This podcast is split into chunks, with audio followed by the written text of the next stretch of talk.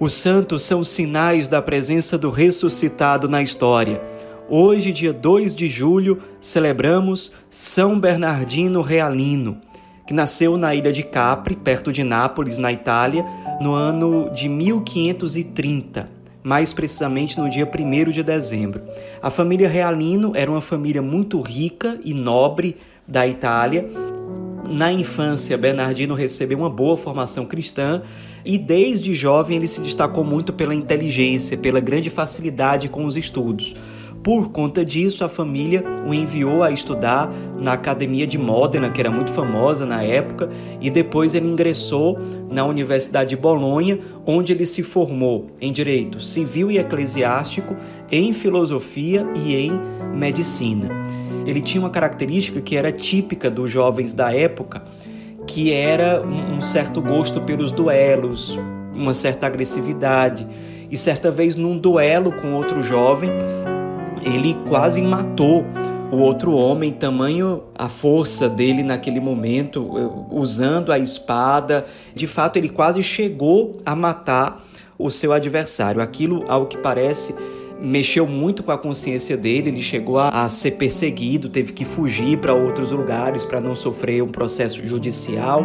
O fato é que, passado o tempo, a coisa foi se acalmando e com 25 anos de idade ele já tinha uma carreira muito promissora no âmbito da administração pública. Ele foi prefeito em várias cidades do norte da Itália, até um cardeal amigo da família chegou a indicá-lo para ser governador da cidade de Milão. A partir daí, aí é que a carreira dele realmente decolou, foi para frente. No ano de 1564, ficou gravemente doente. E na cama ele teve durante um sonho, ele teve uma visão muito clara da Virgem Maria com o menino Jesus no colo. A partir desse momento, ele milagrosamente ficou curado. E a partir dessa graça extraordinária recebida, ele buscou um padre jesuíta para que esse padre se tornasse o seu diretor espiritual. E a partir desse acompanhamento, Bernardino chegou ao discernimento de entrar com 35 anos na vida religiosa.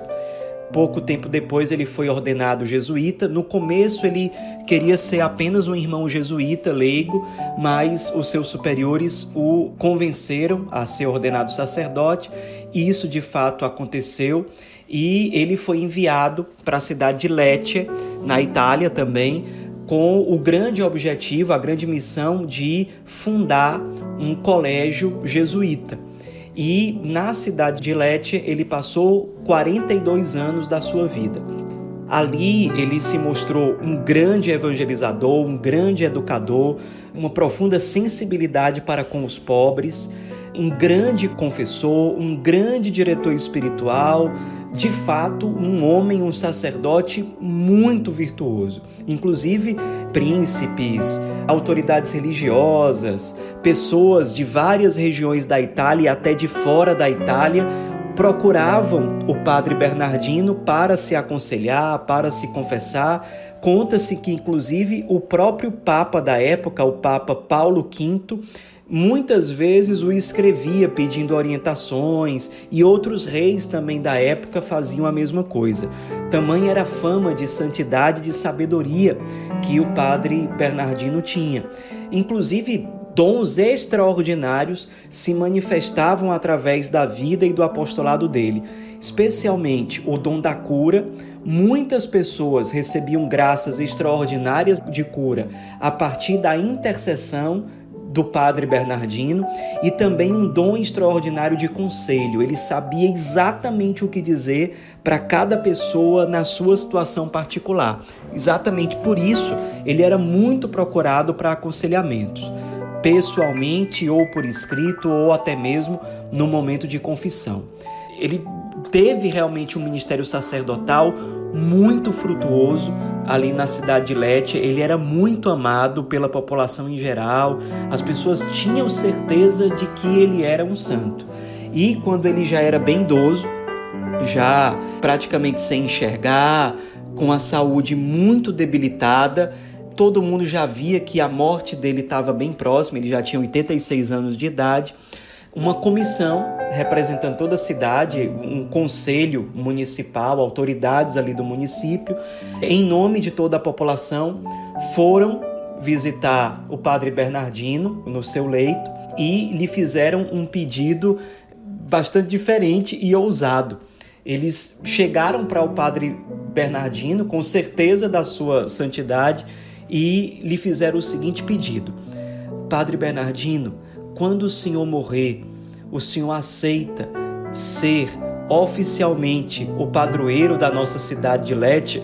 E ele, humildemente, sendo dócil à vontade de Deus, aceitou o pedido e, de fato, logo depois da sua morte, que aconteceu no dia 2 de julho de 1616, ou seja, bem antes da sua canonização, ele já era celebrado pela população de Létia como o padroeiro da cidade.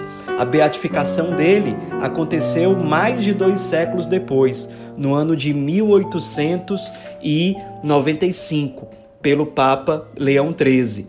E ele foi canonizado somente no século XX pelo Papa Pio XII, mais particularmente no ano de 1946. Aliás, o primeiro postulador para a sua canonização foi o seu contemporâneo, também santo, companheiro de ordem religiosa, que foi São Roberto Bellarmino. Todos, desde os santos até os mais simples, até as autoridades eclesiásticas, civis, todos reconheceram naquele homem sábio um sinal muito concreto da presença de Deus a partir de dons extraordinários e a partir de virtudes muito concretas que foram contempladas, vistas por todos, seja no âmbito da educação, do serviço aos pobres, do aconselhamento, da confissão, da evangelização em geral. Nos inspiremos nesse grande santo e peçamos a Deus a graça de termos virtudes e dons semelhantes aos seus.